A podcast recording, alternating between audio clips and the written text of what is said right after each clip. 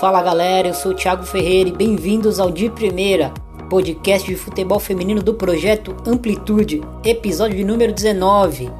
E desde já já vou convidando todos para seguir a gente nas nossas redes sociais, seja no Twitter, seja no YouTube, seja no Facebook, você vai encontrar a gente como Amplitude FC. Ouça-nos também no Spotify, é, no Castbox e nos demais agregadores. É, ouça os nossos outros podcasts do Projeto Amplitude. Temos lá o, o Dois Toques, que trata sobre futebol de uma maneira geral. A gente sempre está lá entrevistando alguma personalidade do futebol e, e, falando de algum campo específico que é muito importante dentro da modalidade. Temos também o La Plantilha, que fala bastante de La Liga, fala de, de seleção espanhola também. E temos o Banho de Cuia, nosso podcast sobre futebol nordestino. Bom, e hoje para falar do grupo C, o grupo do Brasil. Tô aqui com meu companheiro de, de episódios, Bruno Bezerra. Fala, Brunão. Fala, Thiago. Fala, pessoal do De Primeira. Hoje falar sobre o grupo do Brasil, né? Um grupo bem complicado. Não tem, não tem adversário fácil.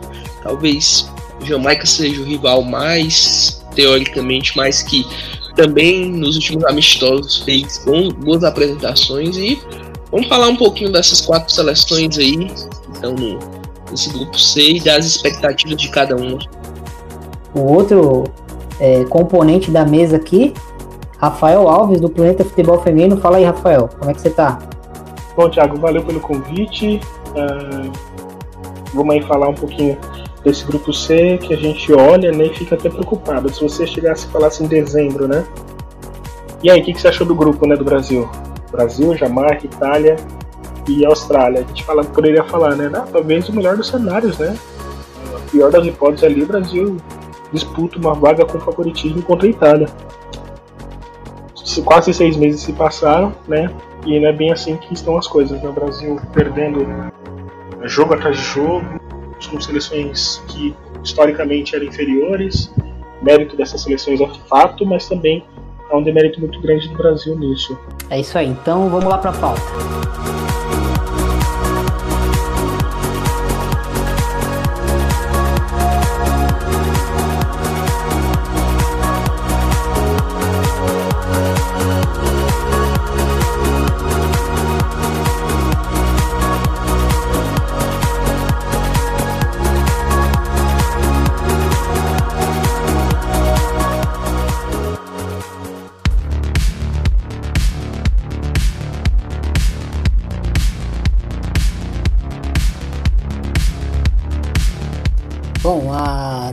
Do Planeta Futebol Feminino e do podcast Passa no DM deu uma contribuição pra gente falando bastante dessa Austrália.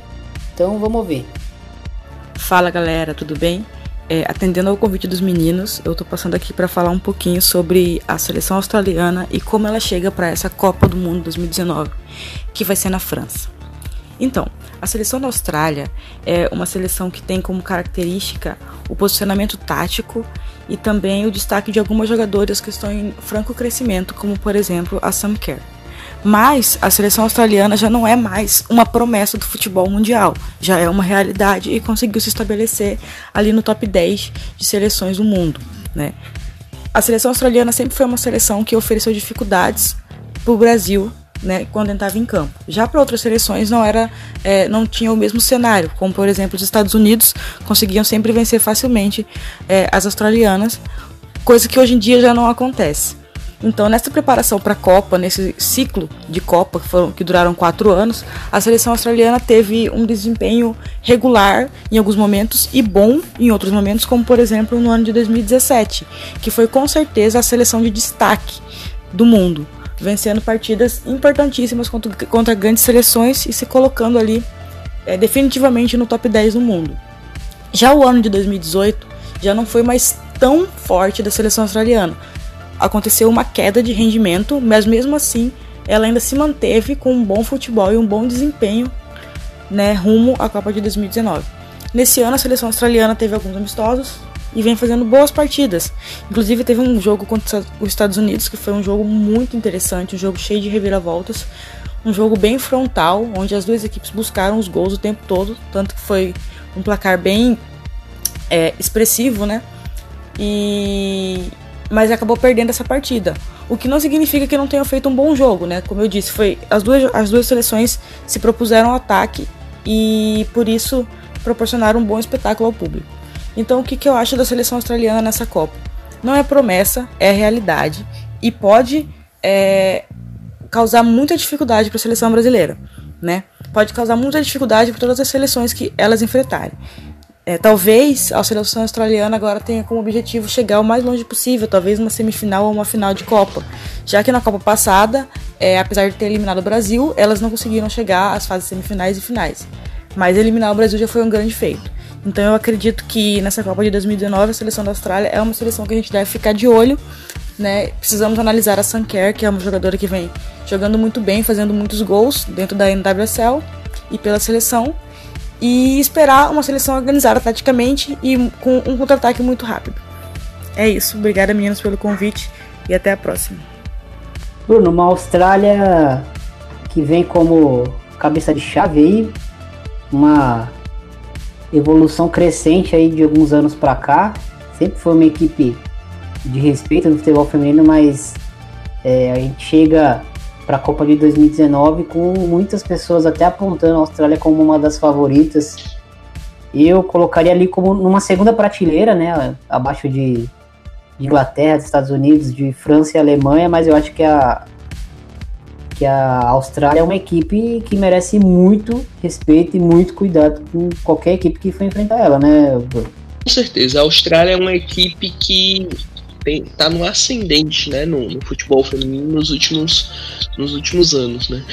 Uma equipe que talvez até a Copa do Mundo de 2015 a gente colocaria como terceira, segunda prateleira. Hoje ela está numa segunda prateleira já chegando na primeira, né? Tem muitas jogadoras importantes jogando em WSL, algumas jogando em futebol europeu. É uma equipe que tem um padrão de jogo, uma, uma uma tática bem definida e não é cabeça de chave à toa. Que vai dar muito trabalho nessa Copa do Mundo. Tem jogadoras muito destacadas, evidentemente o grande nome desse time é a Sanker. Para muitos, uma das melhores do mundo hoje. Eu considero a Sanker uma das melhores atacantes do mundo hoje. É uma equipe que tem um ataque muito dinâmico com a Kelly e a Kathleen Ford. São as duas, vamos dizer assim, as duas atacantes do time é um, uma equipe que também tem uma boa bola parada, né? Seja escanteio, falta, com boas. Como o pessoal fala na, na lei set piece especialista, especialistas em bolas paradas, né? Ponto, os pontos fracos são poucos desse time. Né? Vejo meio que às vezes a defesa é meio desorganizada em algumas jogadas, às vezes elas erram passes muito fáceis. A, a dupla de zaga geralmente é a Paul Pingorn, que é a Lana Kennedy, e muitas vezes o excesso de confiança, né? que, que chega muitas vezes, por exemplo, a acompanhar amistosos contra o Chile, elas estavam com muita confiança e com a derrota histórica, né? Aquele 3 a 2 diante do, do Chile. O time foi muito confiante e tropeçou diante de um, rival bem mais fraco. Então, três jogadoras que eu queria destacar são a Sanquera, evidentemente, a Kathleen Ford e a Lisa Devana, que é a, uma das mais experientes desse time, e uma jogadora que a gente pode observar bastante é a lateral direita, a Ellie Carpenter, que joga na NWSL, se eu não me engano, no Portland Tor. Não, não, se não me engano, é o Portland Torps que ela joga. É uma boa lateral direita também, sobe bastante ataque, marca bem. Enfim, é uma equipe que eu colocaria como candidata a chegar talvez quartas ou semifinais. É a equipe do, do Anti-Mili Kick, né? Ele chegou em fevereiro de 2019, chegou no, no ano da Copa para treinar a equipe. E eu achei alguns aspectos interessantes nessa equipe, porque é uma equipe que joga de uma forma bem parecida até com, com os Estados Unidos, é, que a gente ainda vai comentar no, no, no, nos próximos episódios. Só que como as duas, as duas equipes se enfrentaram recentemente, deu para ver um, um, chumbo trocado ali, um, muito, um jogo de muitos gols, né? e onde parecia que o caos reinava, dava para ver que, que os modelos de jogo eram tão parecidos que as equipes é, pareciam dois boxeadores ali trocando golpes sem, sem se defender, né? É, nos primeiros jogos do, do, do, treinador pela equipe, eu vi ele jogando num 4-3-3 uh, com a Devana fazendo ali um, um, uma extrema mais que, que, que, vinha muito por dentro para iniciar até as jogadas, para trabalhar por dentro, uh, buscando infiltrações, tentando buscar tabelas com a, com a Sanker. E o que mais me chamou a atenção é que esse foi um padrão para os primeiros jogos dele, mas no, no, um dos jogos mais recentes, quando ele enfrentou os Estados Unidos, que foi a equipe mais, mais pesada né, que a Austrália enfrentou nessa preparação até aqui, uh, esse 4-3-3 que ele estava usando no meio campo, ele inverteu o, o, o tripé de meio campo e ele fez um 4-2-3-1 para tentar encaixar as três jogadoras uh, do meio com as três meio-campistas do, dos Estados Unidos. Né? Ele tentou fazer um, um, Ele tentou espelhar ali o meio-campo das americanas para tentar uh, buscar os encaixes, até pela forma que como a Austrália marca, que é, que é uma forma de, de perde pressiona e, e sempre buscando Uh, quando tá marcando num bloco mais alto, sempre buscando encaixar a marcação e, e, pressionar a portadora da bola. Então foi um, foi um duelo bem legal de se assistir para quem gosta de gols, né, um jogo com muitos gols. E é uma equipe que eu, que eu espero é, a liderança do grupo, né? Do, do, do grupo C. Eu acho que é a destacada, é a favorita uh, para nove em cada dez é, pessoas que, que vão acompanhar a Copa aí do, do mundo feminino. Você destacou as suas atletas, eu gostaria de destacar uma atleta que parece meio meio lenta ali no meio campo, a Van Egmond, mas é uma jogadora que, que me parece que ela tem um, um papel importante assim dentro da, da, construção das jogadas, porque ela faz aquela meio campista, aquela volante que sai mais para o jogo e ela abusa de, de dar lançamentos longos nas costas da, das defesas adversárias, que é onde a Sanker brilha, né? A Sanker é aquela atacante, aquele 9 móvel, né? Que, que ela tem muito recurso para para associar, né? Mas ela é tão veloz que a velocidade dela chama atenção e fica parecendo que ela é só aquela jogadora que, que, que joga esperando lançamentos nas costas, nas costas da defesa, mas ela tem muito repertório até para vir por dentro, tabelar de primeira, uh, até dar assistências para as companheiras, né? Mas sim, com certeza o ponto forte dela é finalizando, é perto do gol, é apostando corrida com a defesa, então é uma jogadora que qualquer equipe que, que deixar a linha defensiva um pouco mais alta vai ter muitos problemas para contê-la, né? Com certeza, nos amistosos que eu vim acompanhando da Austrália, seja com Estados Unidos, Chile, foram jogos recentes que eu acompanhei delas, as equipes que fizeram, as duas equipes quando subiram um pouquinho a defesa, sofreram bastante com essas, essa ligação, né, entre a, a Van Egmond, que além desse, desse destaque que você falou, do, do, dos lançamentos que ela faz, ela tem um chute de fora da área muito forte, né, então isso para uma situação de jogo, um jogo mais difícil, pode ser que, por exemplo, contra a Itália, que talvez seja um jogo mais truncado, pode ser que decida um jogo, ou contra o Brasil mesmo, que pode ser que, que tenha uma, uma, boa disputa entre Brasil e Austrália.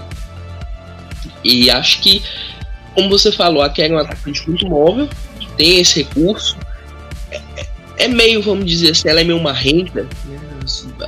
O pessoal aqui no Brasil não, não é muito com a cara da Kerr, né? Ela é meio, meio desbocada, mas é uma grande jogadora e evidentemente tem tudo para se destacar nessa, nessa Copa do Mundo. Rafa, é, e essa Austrália aí dentro da Copa? Uh, a Austrália é um risco real, isso ninguém discute. A Austrália que teve a mudança de técnico há seis meses da Copa e muitas questões se levantaram depois disso. Uh, do, do, lado do, do próprio Antimilitich também, acredito que ele tinha essas dúvidas dentro dele, mas o fato é que a Austrália ela desempenha também um futebol uh, bastante competitivo. A gente, só a gente vê o jogo contra os Estados Unidos, né? Uh, que embora tenha perdido 5 a 3 foi um jogaço. Talvez um dos melhores que eu tenha visto aí na, na temporada no futebol feminino entre as seleções. E aí você pega jogos contra a Nova Zelândia, que foi segura, jogos contra, contra a Coreia do Norte, que não é um time ruim para perder de 4 a 1 por exemplo, mas a Austrália se impôs. Sem contar que já venceu o Brasil em outras ocasiões. Hoje disputa de igual para igual com os Estados Unidos. Já empatou com a Inglaterra, que para mim é uma das favoritas. Enfim, a Austrália é a principal favorita desse grupo, tá? É isso aí. Então, passando para a equipe da Itália, que para muitos e acho que para nós também, né, Bruno, é principal aí adversária do Brasil pensando numa segunda vaga. Uh, a Patrícia Zene fez é, um, mandou um áudio para gente falando um pouquinho é, dessa equipe, falando um pouquinho desse, desse panorama uh, italiano. Então, é, vamos ouvir. Tradicional no futebol masculino, mas nem tanto assim no feminino. Nesses últimos anos, a Itália vem, entre aspas, invertendo a situação. Depois de passar vergonha na classificação para a Copa do Mundo, porque não conseguiu, os homens tiveram que assistir a Copa do sofá no calor que faz na Itália na metade do ano. Na mesma época que eles estavam colhendo os frutos da decadência da seleção masculina, as mulheres estavam vencendo Portugal e se classificando para a Copa da França. As italianas não disputam uma Copa do Mundo desde o ano de 1999, ou seja, em 20 anos. Mas o trabalho não vinha apenas da seleção. Para essa temporada, a Série A passou a ser regida pela federação e não mais pela Liga Amadora. Isso deu uma baita polêmica no, na metade do ano passado, mas ainda bem que a profissionalização ganhou e agora elas estão dando esse passo a mais no futebol feminino. E também a, a Série A passou a ter a transmissão de um jogo por rodada pela TV. Juventus e Milan entraram, a Inter estourou o time subiu para a Série A, o Empoli e a Roma também passaram a ter um pouco mais de destaque, e tudo isso contribuiu e ainda está contribuindo para o desenvolvimento da seleção. Falando agora de quem colocou a Itália na Copa. Primeiro a técnica Milena Bertolini. Ela é a única treinadora italiana, junto com a Carolina Moratti, a treinar um time masculino na Série A. Ela levou Brecha, que agora é o Milan, para uma Champions League e chegou à seleção em agosto de 2017, no lugar de Antônio Cabrini. Ela conquistou uma segunda posição na Cyprus Cup de 2018 e conseguiu a tão sonhada classificação para a Copa do Mundo depois de 20 anos. A primeira jogadora que eu quero destacar é a Sara Gama, zagueira da Juventus, e ela também é a capitã da seleção. Ela tem 30 anos e ganhou a Euro Sub-19 com a Itália em 2008. De olho nela, hein? Ela pode colocar muito atacante no bolso. Na frente, temos muita qualidade com a Bárbara Bonancé, que chama a responsabilidade em jogos importantes, e com a Daniela Sabatino, atacante do Milan, que eu venho falando já há um bom tempo. Durante a temporada lá no Campeonato Nacional, se destacaram também a Martina Rossucci, da Juventus, e Hilária Mauro, da Fiorentina, que aliás já vem jogando bem há alguns anos, algumas temporadas, disputou a Champions League também com, com a Fiorentina e pode ser uma peça importante da Itália nessa Copa. O último amistoso antes da Copa está marcado para o final do mês, no estádio Paulo Matos, em Ferrara. O, o deu muitas vitórias importantes durante a, a, a qualificação, como 2 a 1 em cima da Bélgica. As jogadoras é, que vão disputar a Copa ainda não foram convocadas, mas eu acredito que não vamos ter é, nenhuma surpresa pela Milena Bertolini. Né? Para finalizar, vocês me deixam falar um fato curioso. Quando a seleção masculina não foi para a Copa feminina, sim, o campeão do mundo de 1982, Fulvio Kolovati, deu uma entrevista para Rai falando que ele ficaria com o estômago embrulhado porque mulher não pode falar de tática e não entende disso como homem. Tá de brincadeira, né? Gostaria de mandar esse áudio então para ele, de uma mulher falando de futebol e de tática. E bom, a gente tem a participação também da, da Robertinha. Ela fez uma análise já mais tática. Ela pegou é, uma amostragem do, das últimas partidas da, da Itália e falou um pouquinho é, dos comportamentos da equipe, do que ela viu. Então vamos ouvir. Olá galera do De Primeira, eu sou a Robertinha, eu sou técnica de futsal e nos últimos anos tenho estudado bastante futebol e tenho desenvolvido algumas análises no futebol feminino. E estou aqui para falar um pouco de como a Itália joga. A seleção italiana tem uma base da Juventus e isso facilita bastante. Então vamos lá. Começando pelo momento defensivo, a equipe defende predominantemente em bloco alto, utilizando a plataforma 1-4-4-2, mantendo sua linha de quatro defensoras, enquanto que meias e atacantes realizam os encaixes. Contra a Alemanha, sofreram com o jogo entre linhas e as quebras da última linha, e deixaram muitos espaços para serem explorados. Contra a Polônia e Irlanda, observamos uma mudança de comportamento na última linha defensiva, mantendo-se mais. Quando recuperam a bola no campo adversário ou próximo dele, buscam rápida progressão com passes verticais. Quando recuperam a bola em seu campo defensivo, utilizam passes curtos e pivô para progredir rapidamente ao adversário. No momento ofensivo, a equipe também atua num 4-4-2, com duas atacantes que jogam muito bem de costas, realizando pivô e muito boas na bola aérea. No meio-campo, temos a Bonancea aberta pelo lado esquerdo e outras três meio-campistas que jogam mais por dentro: Juliano, Cernoia, Adame, Gali. Contra a Alemanha, a Cernoia jogou aberta pelo lado direito, assim como a Bonancea joga pelo lado esquerdo. Porém, ela não foi muito bem e ela tem tido um melhor desempenho jogando por dentro. Na saída de bola, elas tentam sempre sair jogando, abrindo as zagueiras nas laterais da grande área, avançando nas laterais e utilizando a aproximação de Juliano e Cernoia por dentro para fazer a saída de bola. Num primeiro momento, parece até arriscado, mas logo percebemos que é algo bem treinado e desenvolvido pela treinadora. Na impossibilidade de sair jogando, a goleira Juliane cobra o tiro de meta um pouco antes do meio-campo e então disputam a primeira e segunda bola. A goleira Juliane tem algumas dificuldades na bola aérea, porém é extremamente importante para a equipe na saída de bola. É bastante participativa com a bola no pé, sempre dando linha de passe para as companheiras em momentos de pressão adversária. No jogo contra a Alemanha, errou um passe dentro da área nos pés de uma jogadora alemã, que só teve trabalho de empurrar a bola para as redes. E analisando os jogos mais recentes, observamos como a equipe manteve a ideia mesmo com esse erro. Isso faz parte do trabalho da treinadora Milena Bertolini, que através dos treinamentos e da confiança de suas jogadoras permaneceu desenvolvendo essa maneira de jogar. Na construção, utilizam bastante passos verticais para os atacantes realizarem o pivô. Muitas vezes são as zagueiras que realizam esses passos para os atacantes, que escoram a bola para as meias e laterais. Elas também realizam muitas triangulações envolvendo a, a lateral, a atacante e a meia. Geralmente as jogadoras que dão amplitude são a lateral direita e a meia esquerda, que é a Bonaceira, que tem como jogada principal trazer a bola por dentro, da esquerda para o centro do campo, é, assim como o Robin faz, só que do lado contrário, buscando a finalização de fora da área. Sem meia aberta pelo lado direito, sobe um corredor para o apoio da lateral. Iguane aproveita bem esse espaço, realizando triangulações e ultrapassagens, buscando chegar à linha de fundo para realizar o cruzamento. Quando não encontram um espaço para progredir, a Itália troca passos pacientemente, de um lado para o outro, buscando encontrar uma brecha na defesa adversária. Quando o adversário defende bloco baixo, elas avançam de maneira compacta, com suas zagueiras no campo ofensivo participando da construção das jogadas.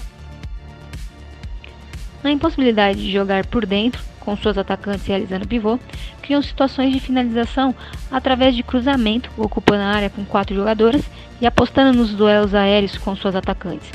E também através de finalizações de fora da área, de Bonancea, Cernoia e Juliano. Quando a Itália perde a bola, elas realizam o perde e pressiona. E quando são superadas, retornam para poder no momento defensivo realizar uma nova pressão. Na bola parada, utilizam a marcação zona e não deixam nenhuma jogadora no balanço ofensivo, seja em faltas e escanteios. Na bola parada ofensiva, Juliano, destra e Sernoia canhota são as responsáveis pela cobrança. As duas sempre se apresentam nas cobranças e geram dúvidas no adversário. Elas também realizam algumas jogadas combinadas, tanto em faltas como em escanteios. Bom, é isso, galera. Tentei escrever um pouquinho de como a Itália joga. Até a próxima. Bom, é, depois dessas duas participações aí das meninas, é, deu pra gente entender uh, o contexto até do, do, do, do país, né? Como a, a, o time feminino chega no momento de baixa da, da, e reconstrução da equipe masculina, né? E também deu pra gente entender um pouquinho como é, funcionam os mecanismos do, da, da equipe italiana. É, Bruno, quem para você quem são o, o, os destaques dessa equipe Uh, além da, da Bárbara Bononcé, que, que a gente até já fez um episódio especial dela, né? É, quem você indicaria, assim, além dela, é, como principais é, jogadoras da Itália?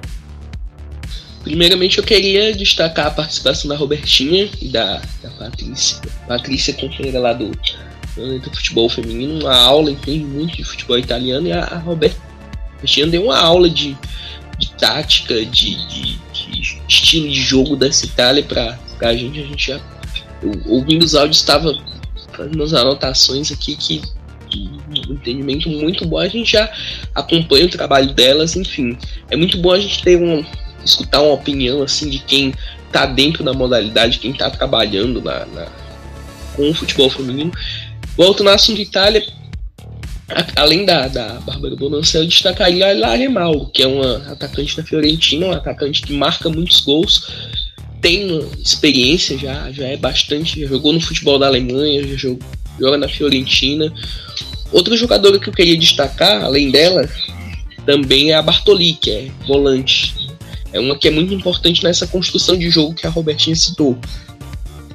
Além da, da Cernoia, são duas jogadoras que são extremamente importantes nessa, nessa, nessa, vamos dizer assim, nessa criação de jogadas com o, o meio-campo. Nessa, o meio-campo às vezes ele afunila um pouco mais, né, com as subidas da Bonancea pela, pela esquerda ou pela direita e da Juliano. Então elas são muito importantes nessa, nessa saída de bola. Enfim, é uma equipe muito interessante, vem uma crescente, a liga italiana vem crescendo, é a Patrícia citou, é muito importante esse crescimento de Juventus, de Milan, Inter de Milão, Roma, uma liga que está se tornando competitiva. Né? Os times italianos daqui a alguns anos, assim como foi com a Espanha, Espanha há, talvez há cinco, seis temporadas atrás jogava uma equipe só na Champions League e, e, mal chegavam às oitavas de final. Hoje tem o Barcelona que é finalista Champions League, então a Itália pode se inspirar um pouco no modelo da Espanha, né? Desenvolvendo a categoria de base, desenvolvendo uma liga competitiva e colhendo os frutos, assim, de uma equipe que já nos anos 80 foi uma grande potência no futebol feminino, nos anos 70, né, no, no começo do, do, futebol feminino, a Itália foi uma grande potência e agora vai se reestruturando para quem sabe no futuro colher esses frutos. É um time que mescla experiência com, com juventude e tem seus destaques individuais, como a gente citou, e é a grande rival do. Acredito que, como a gente está colocando a Austrália como a primeira equipe do grupo, a grande rival do Brasil hoje, por essa vaga, é a seleção italiana. A Itália que vem, uh, vem tendo bons resultados, vem desempenhando um bom futebol, é bem verdade que não enfrentou grandes uh, adversários assim, com exceção da Coreia do Norte, né, na, na Algarve. Talvez Polônia a gente pode falar que foi um adversário bom, já que a Polônia vem crescendo bastante. E mas ainda assim muito inferior do que ela vai encontrar na Copa, né? Com a Austrália, com o Brasil, enfim. E a gente olha para a Itália hoje e vê um time relativamente meia idade, vamos dizer assim, né? Com algumas peças já experientes, com Saragama, é, Helena Linari, que já tem seus 25 anos, mas já tem bastante experiência, já está jogando Atlético de Madrid há algum tempo e é uma, uma das pessoas que tem sido bastante, uma das atletas que tem sido bem usadas na, na seleção. A gente tem Bergamaschi, que está jogando muito, tem, tem falado muito dela, tenho sido fã do que ela vem apresentado, apresentando tanto no Milan quanto na seleção. A Bárbara Bonacé, que já teve melhor, acho que a temporada 2017 dela melhor, mas ainda assim é uma atleta que agrega muito para a seleção. E por aí vai, né?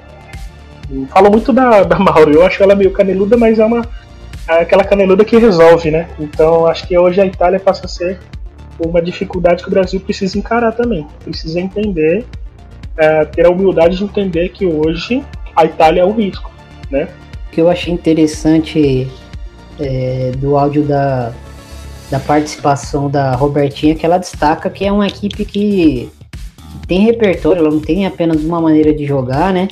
É, se precisar sair curto, sai curto, se não dá, explora a, as jogadoras que têm características de, de pivô uh, é, para reter a bola, para dar profundidade para o ataque. Então, é uma equipe que pode sim né, gerar é, muitos problemas para a seleção brasileira Tem a Bárbara Bonanceia que, que, que joga ali como um, uma extrema pelo lado é, esquerdo né, do campo, que é, é, é uma jogadora muito agressiva, muito perigosa, a dribladora, ela tem uma, uma capacidade assim, de desequilibrar. Uh, e a gente sabe que as laterais da seleção brasileira são pontos fracos, né? A gente já vai é, debater daqui a pouco, mas é, enfim, são, é uma equipe perigosa, é uma equipe que eu diria que, assim, pelo menos na minha opinião, tecnicamente não, não é superior ao Brasil, não é superior à Austrália, mas é uma equipe organizada, uma equipe que tem boas jogadoras em, em quase todos os setores do campo. Uh, me parece uma equipe bem equilibrada, então é bom a gente ficar de olho. Né? Isso tem uma equipe que se adapta muito bem ao, ao adversário que joga. Então isso, isso na Copa do Mundo pode ser é muito perigoso. Só a gente vê o exemplo do Japão, né? Em 2011 era uma equipe que, dependendo do jogo, se adaptava muito bem, né? E com isso conseguiu ser campeão do mundo, uma, uma grande surpresa. Eu não estou dizendo que a Itália vai ser campeão do mundo, mas pode ser que faça uma grande campanha só nessa questão de saber se adaptar de acordo com o adversário que vai jogar. É isso aí.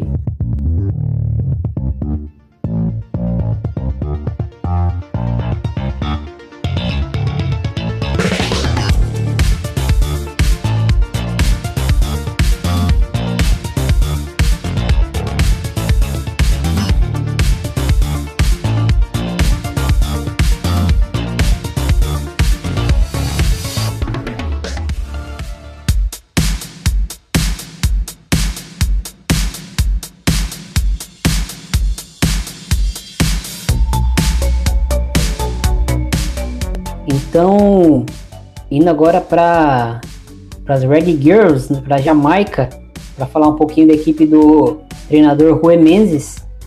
Rui Menzies chegou na equipe é, em julho de 2018, uh, é, estreou com duas derrotas, mas depois é, conseguiu colocar a equipe nos eixos ali. É uma equipe que é estreante em Copas, né?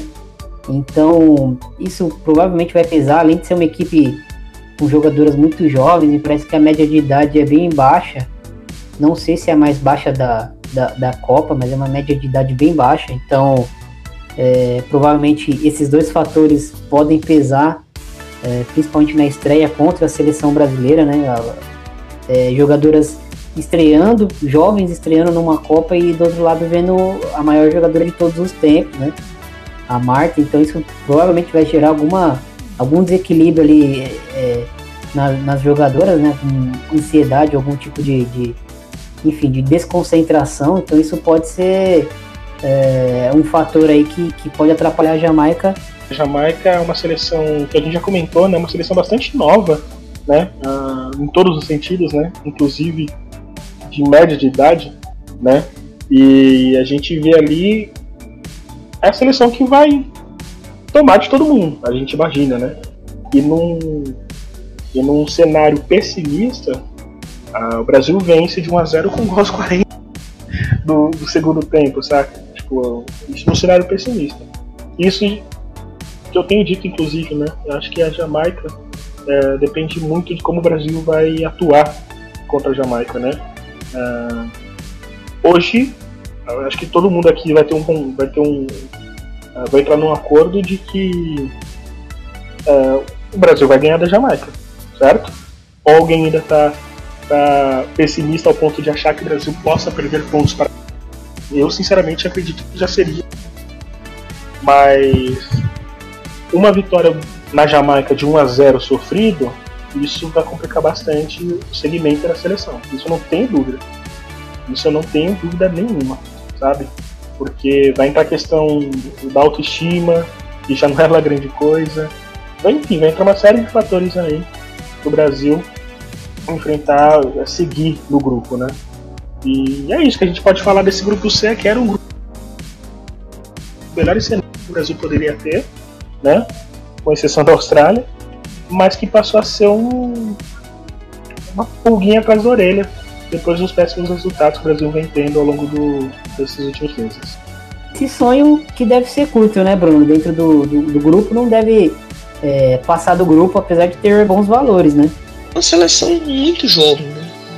equipe que vai disputar a primeira Copa do Mundo, surpreendeu no, no qualificatório. Eu, particularmente, não esperava que a Jamaica, a Jamaica conseguiu a terceira vaga. Né? Foi, a terceira, foi a terceira vaga. Né? A campeã foi Estados Unidos, Canadá vice, a, a Jamaica foi terceira colocada. No qualificatório da, da, da CONCACAF, a quarta colocada foi o Panamá, que jogou com a Argentina e não, não se qualificou. Né? É uma equipe que tem bons valores, apesar de, da, da inexperiência. A Jamaica conseguiu uma vitória recentemente, duas vitórias recentemente contra a seleção chilena, jogando bem, impondo seu estilo de jogo. Né, equipe que tem posição física muito forte, né? São jogadoras altas, fortes e velozes, né? Característica da, da, das equipes da, da América, América do Caribe, assim, Trindade Tobago, Jamaica principalmente, que é essa questão da velocidade. Agora o ponto negativo é que a maioria das jogadoras são bem inexperientes, ou jogam em, em ligas universitárias do, dos Estados Unidos, ou em ligas europeias não tão conhecidas, é, Eslováquia, se não me engano. Eu preciso até ver é o, quais são os países, mas não são ligas tão competitivas assim. E o grande destaque desse time é a Cadijal, né? Que é a, a, a referência e outra jogadora que eu queria destacar é a Marlo Sweetman, que é uma, uma volante, né? Que é, que é muito importante nessa construção do jogo.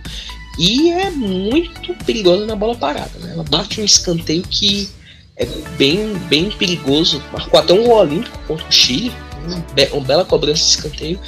E bate muito bem na bola, em faltas e chutes de, médio distante. Ela, ela não, tem, não tem medo de arriscar de fora da área. E a Plumer, né, que é a, a, zagueira capitã, né, ela, é, é, é, ela é grandona, né, ela lembra um pouco a Wendy Renard, né, a, a Renard do Caribe, né, tem, tem tudo para ser uma grande, uma grande zagueira no, no, futebol mundial. Ainda é meio inexperiente, comete alguns erros bem, bem infantis, mas é uma zagueira que, que me chamou a atenção nesses jogos que eu acompanhei da seleção da Jamaica, que tá aí para participar da Copa do Mundo. Os jogadores podem se valorizar, fazer conseguir bom mercado depois dessa, desse Mundial, mas eu não vejo essa seleção passando da fase de grupos, não. Claro, pode ser que consigam uma zebra e consigam a classificação, mas é muito difícil você ver uma seleção inexperiente, assim, sem tanta, tantos recursos técnicos, chegar longe nessa, nessa Copa do Mundo. Mas, como você citou, é uma equipe que tem muitos bons valores e vai ser legal ver elas em ação é aquela, aquela equipe que chega para a Copa para fazer um gol, quem sabe ganhar um ponto, né? E já vai ser festa na, Jamaica, né, Bruno? Lógico, uma primeira Copa, uma estreia, é, e nunca menosprezando é, uma equipe estreante, até porque tem bons valores, como a gente já citou. É, e assim, o valor que mais, a jogadora que mais me impressionou assistindo alguns jogos da, da, da Jamaica foi a Khadija Shaw. Essa é uma jogadora diferente, né? É uma jogadora que se equilibra mesmo, a Khadija Shaw. Eu acredito que ela dificilmente fica vai fi, ficar sem clube depois da Copa do Mundo, que com certeza vai sair bem, bem valorizada. E chama a responsabilidade, né? Ela não é aquela jogadora que se esconde, seja como, como for, ela no caso, eu citei, né, a, a Marlo Sweetman. A Marlo Sweetman joga no, no futebol da Hungria. Jogou na Holanda, jogou na, na, na joga na Hungria. Né? E a Khadija Shaw, ela joga no, no, na, na equipe, joga nos Estados Unidos. Mas eu acho que dificilmente ela, ela continua no, no futebol dos Estados Unidos pós, pós Copa do Mundo, né? Outra jogadora que eu queria, eu não destaquei também, é a Nicole McClure, que é a goleira, né? Uma goleira que tem uma boa estatura, 1,77m, jogou muitos anos na, na, Universidade do Sul da Flórida e tem é, é experiente, né? Jogou no futebol da Suécia, jogou no futebol da, da Áustria, Islândia, então é uma jogadora que tem uma, uma certa bagagem que, que no jogo contra a seleção chilena ela foi um dos destaques, fez grandes defesas evitou o empate no primeiro jogo e ela se destacou no, no, qualificatório da, da CONCACAF, onde ela defendeu dois pênaltis na decisão com, contra o Panamá. Então, o time tem uma boa goleira, tem que pode ser muito importante sim na conquista de um ponto, quem sabe. E a Shaw que é, desequilibra, mesmo como citou anteriormente, e que com certeza dificilmente ela fica sem vai ficar sem clube depois dessa Copa do Mundo. Tem muito mercado. Eu particularmente eu gostaria muito de ver a, a uma liga europeia. Quem sabe na, na, Ou até mesmo numa Espanha, né? Espanha ou Inglaterra. Inglaterra seria interessante, né? A gente não. A, a, a Jamaica, ao menos no, no masculino, tem uma tradição de jogadores que, que se destacaram. O, o Sterling, né? Em destaque na temporada da Premier League. A gente não tem uma, uma jogadora australiana, ou perdão, uma jogadora jamaicana na, na FAWSL. Seria bem legal a Khadija Shaw encaixaria em algumas equipes aí da, do, da FAWSL. Ou na própria Liga Iberdrola também, que está crescendo bastante. Bom, então só pontuando mais é, sobre a equipe taticamente, a equipe joga num 4-2-3-1, é uma equipe com uma imposição física é, bem relevante assim para o cenário. A gente já é, destacou em outros episódios seleções que, que são bem mais tradicionais no cenário do futebol feminino, que tem uma defasagem né, nesse sentido de imposição física. Então, entre a Jamaica aí como, com esse como um ponto forte.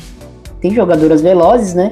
A Khadija Shaw, que a gente tá comentando bastante aqui, que é a centroavante da equipe, ela é uma jogadora uh, bem técnica, ela não é uma velocista uh, como a Sanker, que a gente falou bastante, mas ela é uma jogadora, um 9 mais, mais pivô, mais fixo, mas quando sai da área ela tem técnica para driblar, dar um drible curto, dar um sprint mais curto, ela finaliza uh, com muita muita qualidade. Ela é uma jogadora que sempre busca finalização, assim, é, domina, finaliza, ou finaliza de primeira.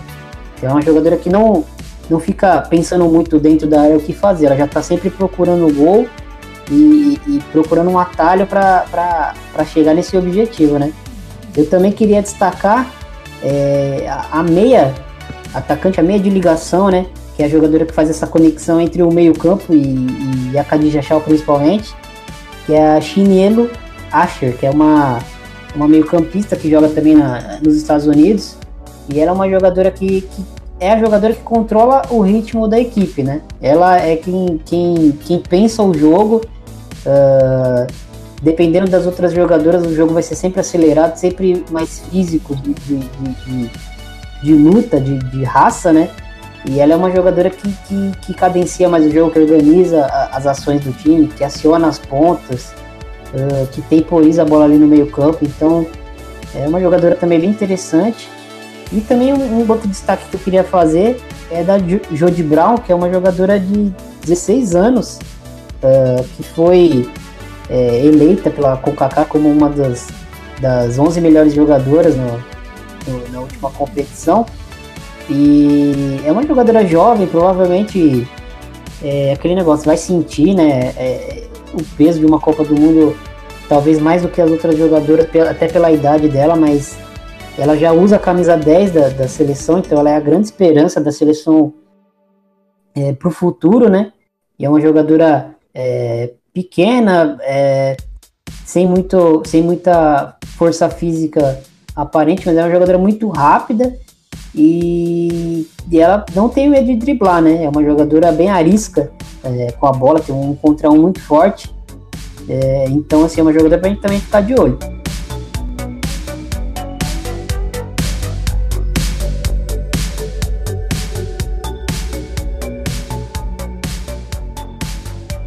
Bom, e Brasil de Vadão, que assumiu é, a, seleção em outubro de 2017, nessa sua segunda passagem, né? Tem 12 vitórias, um empate, 10 derrotas, sendo que dessas 10 derrotas, 9 são derrotas seguidas nos últimos 9 jogos, são 9 derrotas. É uma equipe que, por mais que, que, que a CBF tente negar, chega em crise, né? E, e é uma equipe que a gente se preocupa muito com, com, com o desempenho, né? Independente do, do, do, dos resultados, que são sim importantes mas o desempenho da equipe é preocupante, né, Bruno? Sim, sim. O desempenho não é nada animador, né? Nove derrotas seguidas não é qualquer seleção que seguiria é clube mesmo com essa com esse, esse retrospecto tão negativo. Tem a questão, ah, o Brasil só jogou com rivais bem acima e citam jogos contra Estados Unidos, jogo contra a Inglaterra, mas o Brasil jogou com equipes de nível, vamos dizer assim, inferior que ele. Perder para a Escócia, Escócia que até pouco, poucos anos atrás o Brasil ganhou da Escócia com, com, com um grande. No, torneio que teve em Brasília em 2013, o Brasil ganhou com imensa facilidade da Escócia. E a Escócia conseguiu a vitória histórica. A Espanha venceu o Brasil também, vitória histórica. E a seleção chega com uma. Eu diria que a, a, a, a seleção brasileira chega com um sinal de interrogação bem grande escrito o que é que essa seleção pode fazer nessa Copa do Mundo, porque pelo futebol que vem apresentando, pela, pelo que a gente vem acompanhando, seja a questão do, dos, dos problemas da CBF, que a gente já citou em outros podcasts, a questão das atletas. É, as atletas parece que quando estão na seleção, às vezes eu sinto falta de, vamos dizer assim, a gente tem as jogadoras certas para determinadas posições, mas elas não são bem escaladas. Um grande exemplo disso é você colocar a Andressa Alves de lateral esquerda. A Andressa Alves já não joga há anos de lateral esquerda. Quem acompanha ela no Barcelona, ela joga de ponta. Inclusive, eu citei no, no podcast falando de Espanha que ela disputa posição com a. Se eu não me engano. Mate, a Itana Bonmate. Isso, as duas disputam essa posição, inclusive. Que, outra questão, falando já um pouco mais desse aspecto tático, também é como é que a Rafael vai chegar à Copa do Mundo. A Rafael teve uma lesão séria né, e ainda a gente está com essa. Como é que ela vai voltar para jogar a, a, a, a, Copa do Mundo? No caso, hoje a opção, vamos dizer assim, seria Eric Mônica. Uma opção interessante até. E algumas incógnitas, né? Por exemplo, a questão da. da da lateral direita. A lateral direita tem duas opções até teoricamente interessantes, né? A Letícia e a Fabi. Gol Aline. Eu particularmente não, não gosto muito da, da Aline. Acho ela ela tem alguns fundamentos muito bons, mas acho a Bárbara mais, vamos dizer assim, mais capacitada para ser a titular dessa Copa do Mundo. Né?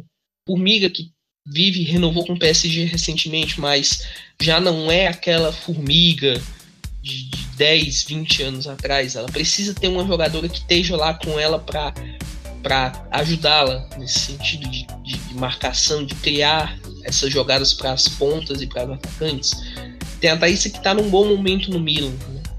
E, e, enfim, tem características dessa seleção brasileira que a gente tem que, que exaltar caso, é uma equipe que tem contra uma boa transição ofensiva, né? Sobretudo pelos lados, com a, com a Ludmilla, com a Andressa, que são jogadores velozes, no caso.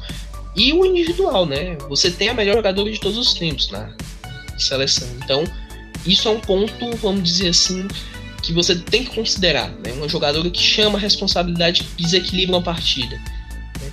Um dos grandes exemplos disso, que eu gosto sempre de citar, é aquele um torneio que torneio de Brasília, não me lembro o ano agora, acho que foi 2014, que o Brasil estava perdendo por 2 a 0 dos Estados Unidos, equipe completa dos Estados Unidos, e a Marta pegou a bola, botou debaixo do braço e disse: Eu vou decidir esse jogo. E foi aquela hat-trick épica, aquela virada épica do Brasil diante do, dos Estados Unidos, que deu um pouquinho de, vamos dizer assim, naquela época, deu uma esperança naquela, naquela seleção. Mas Atualmente o que se vê é um, uma equipe com mais pontos negativos que pontos positivos, né?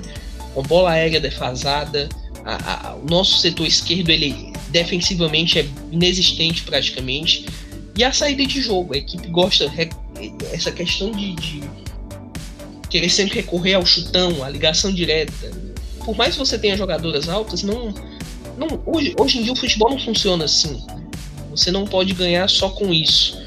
Você tem que ter uma saída de bola, uma, uma, uma um jogador que, que consiga controlar o jogo, né? nesse sentido de, de passe, de, de, de, lança, de lançamentos, passes curtos, passe média, média distância, enfim. Quanto aos destaques da seleção brasileira, evidentemente a Marta, que não vale, vale até a gente não precisa nem falar muita coisa porque a carreira dela por si só fala números, títulos individuais, coletivos. A Formiga que 41 anos ainda continua no auge.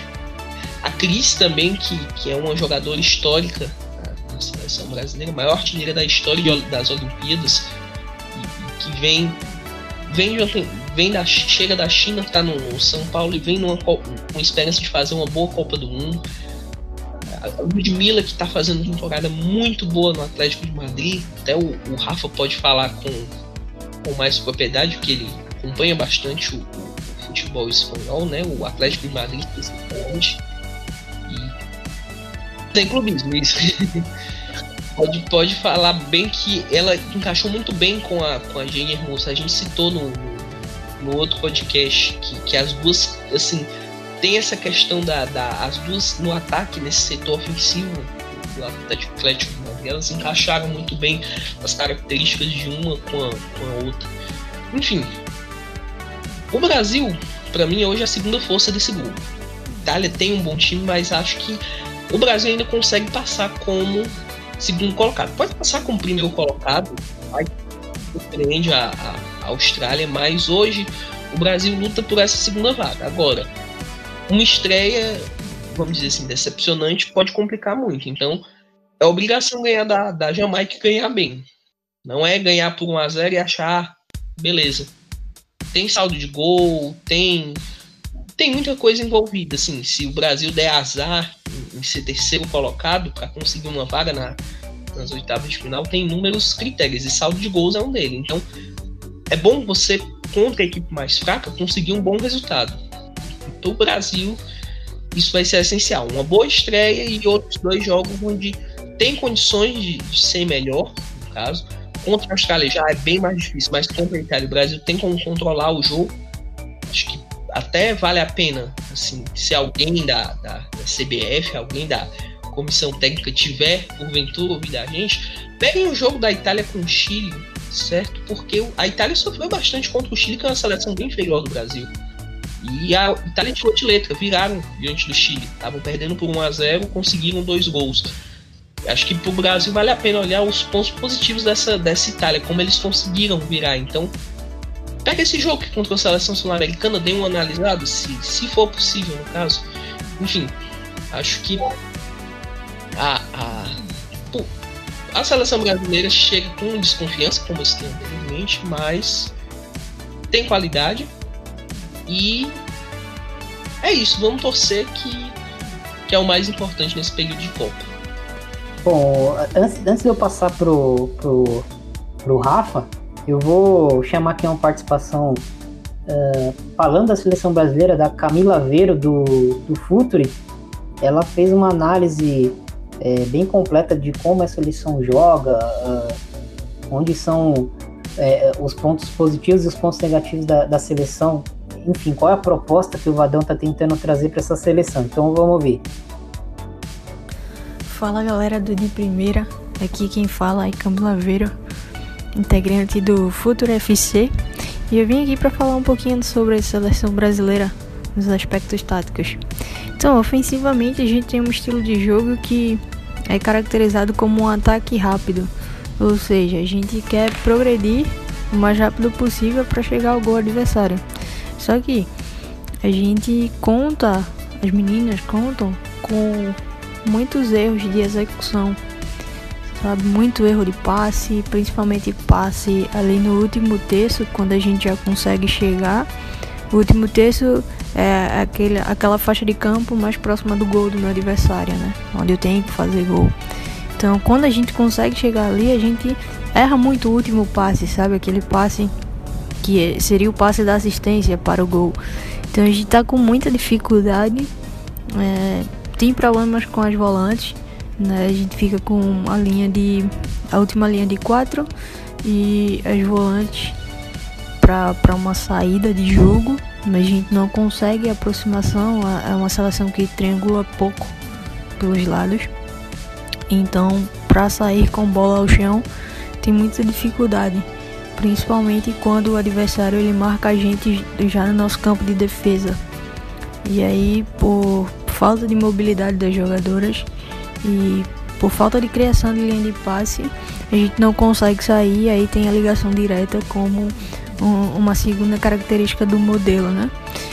É um modelo que, ao que tudo indica, é feito para valorizar a velocidade das jogadoras, como a Adriana, a Debinha, a Geise, tem, tem entrado bem nos jogos. Mas em compensação, a gente precisa de uma articuladora que a gente não tem no meio de campo, por exemplo. Há uma distância muito grande entre o setor defensivo e o setor ofensivo. E ali no meio campo, onde é uma zona de criação das jogadas ofensivas, a gente tem um rombo muito grande. E aí também é um dos nossos grandes problemas. Defensivamente falando, a nossa estratégia é de ter o adversário como referência e quando a gente está organizado, ou seja, é, cada jogadora tem um adversário correspondente. Não é igual na pelada, aquele velho cada um pega o seu, sabe? É, é uma, um tipo de marcação mais organizada. Que existe uma faixa de campo onde a gente atua, mas eu sempre presto atenção muito menos no espaço que eu devo atuar e muito mais no adversário que eu devo marcar. E aí com isso a gente consegue ceder espaços, né? Principalmente ali na entre a segunda linha a gente defende no 4-4-2, então entre as duas linhas de quatro existem espaços deixados pelas volantes, principalmente quando Andressa Alves fazia esse papel de volante. E aí naquele espaço ali a gente deixava muitas jogadoras trabalharem a bola. Por exemplo, na Chivlevis Cup, os dois gols da Inglaterra saem mais ou menos naquela zona ali, onde a primeira linha de quatro nossa, ela tá quebrada com Formiga, com Andressa Alves, Debinha e Adriana. Acho que era Ludmilla até na, na situação do gol. Mas independente de, de quem seja, a nossa configuração é a mesma. E aí, taticamente falando, né, de posicionamento, é um 4-4-2.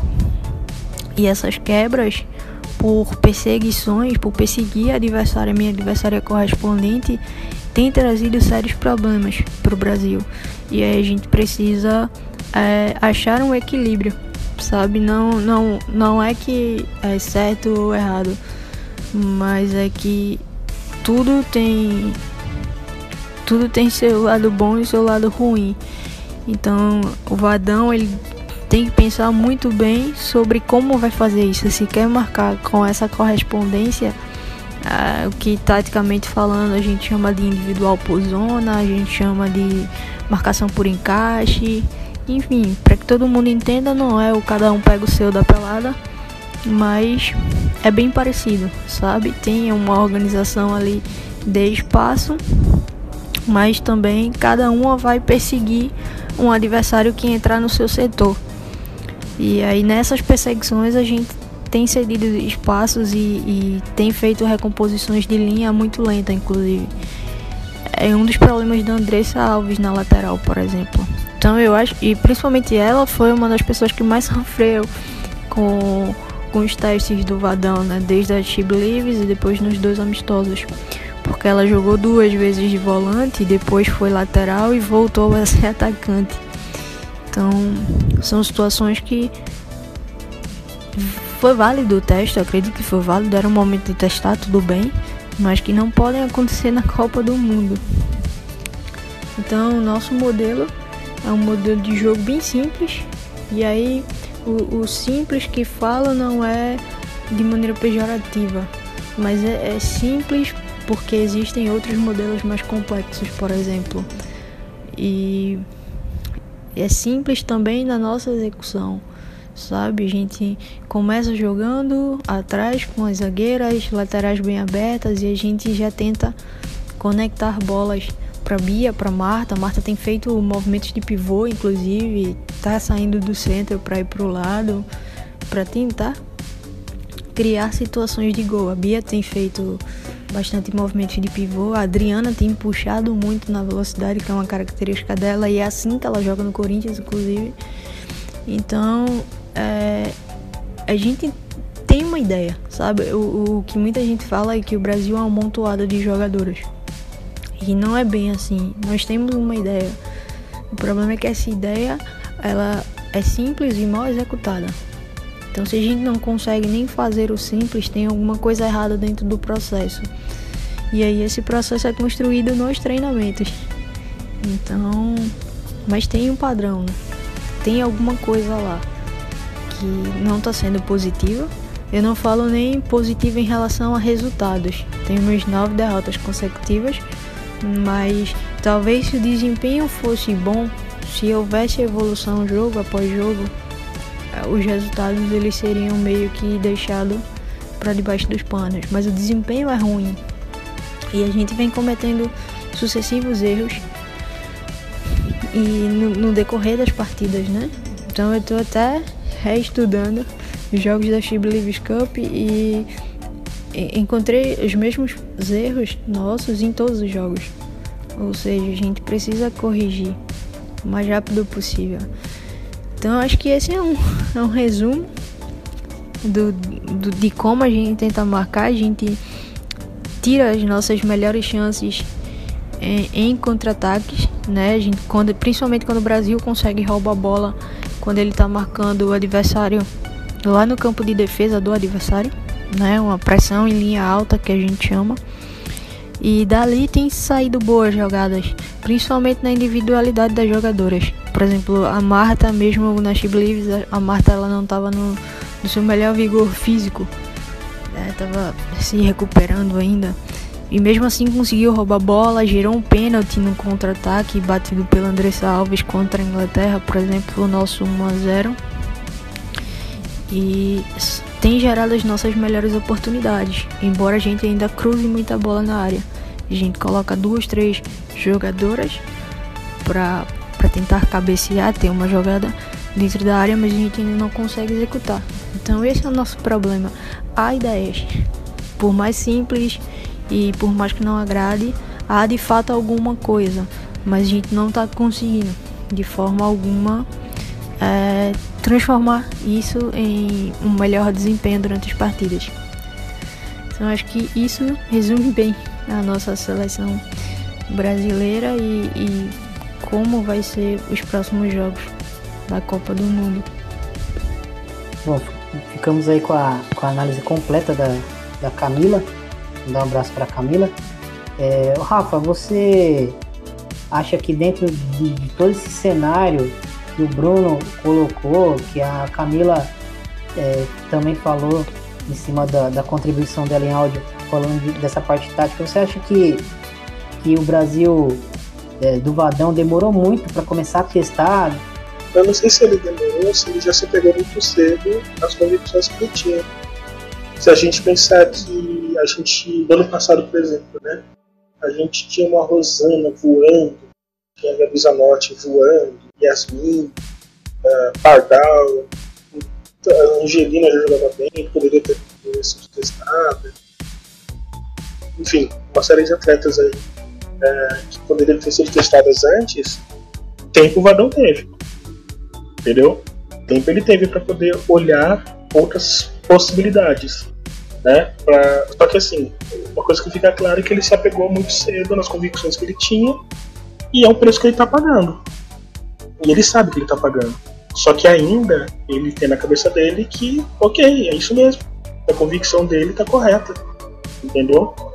Hum, então eu acredito que o, o, o, por ter a convicção muito cedo do que necessariamente por ter demorado para haver alguma, alguma solução para algumas partes do campo que a gente visivelmente precisa visualizar, como por exemplo o lado esquerdo na parte defensiva, né? a falta de uma atleta de chegada, é, enfim. É, acredito, é, respondendo diretamente a sua pergunta, acredito mais que o problema do Dadão foi mais ter é, se apegado tendo demais às suas convicções que necessariamente ter demorado para operar. É, independente assim, da gente gostar ou não do modelo, é, eu acredito que é um consenso aqui nosso que é, a questão é que a seleção não está encaixando, né? O estilo de jogo do Brasil não está encaixando.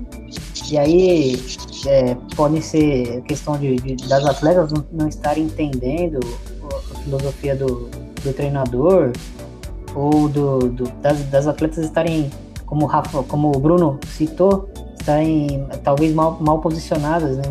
fazendo funções diferentes das que elas fazem nos clubes ou que diferentes da, das características que elas têm. Enfim, a questão parece que é, é, é o encaixe do, do, do, do, sistema com, com a equipe em si, né? Que não está que não tá correspondendo. Bom, é, individualmente dá para dá pra gente é, imaginar que o Brasil passa em segundo, porque o Brasil tem uma equipe muito qualificada com, com jogadoras, é, não só a Marta, né, com jogadoras de, de alto calibre, como o Bruno é, até citou bastante. Temos é, jogadoras como a Ludmilla, que, que na Europa estão é, tendo um desempenho muito, muito positivo, né? É, coisa que é, que é até rara, né? Jogadoras saindo tão jovens para a Europa, para ligas grandes da Europa e, e corresponderem tão rápido. Né? Então o Brasil tem, tem a matéria-prima, né? É, tem uma estrutura boa da CBF, falta é, agora nessa reta final de preparação o Brasil encontrar um, um, um, o caminho novamente do trabalho, né? Porque é inegável que, que é, nesses últimos meses o Brasil perdeu um pouco a rota do, do que, do que queria fazer dentro de campo e, e, e começou a, a, fazer alguns testes até meio estranhos. Né? O, o, o, Bruno citou a Andressa na lateral esquerda. É, o problema para mim é, é, nem ele testar uma jogadora de uma posição é, diferente em outra posição. O problema para mim é que hoje, pra, pra pelo menos para mim, é evidente que as características da, da Andressa não casam mais com, a, com as características de uma lateral esquerda, né? Ela não tem mais essa. Ela não tem esse vigor de, de, de, de acompanhar uma ponta. A gente viu isso quando o Brasil enfrentou os Estados Unidos contra, contra a Toby Hit. A Toby Hit deitou e rolou no primeiro tempo ali do lado dela. E nem por muito por culpa da Andressa, né? Porque ela não tem as características de, de, de, de, de marcação, ainda mais marcando uma jogadora tão. É, com potencial tão grande, né? De, de desequilibrar um jogo.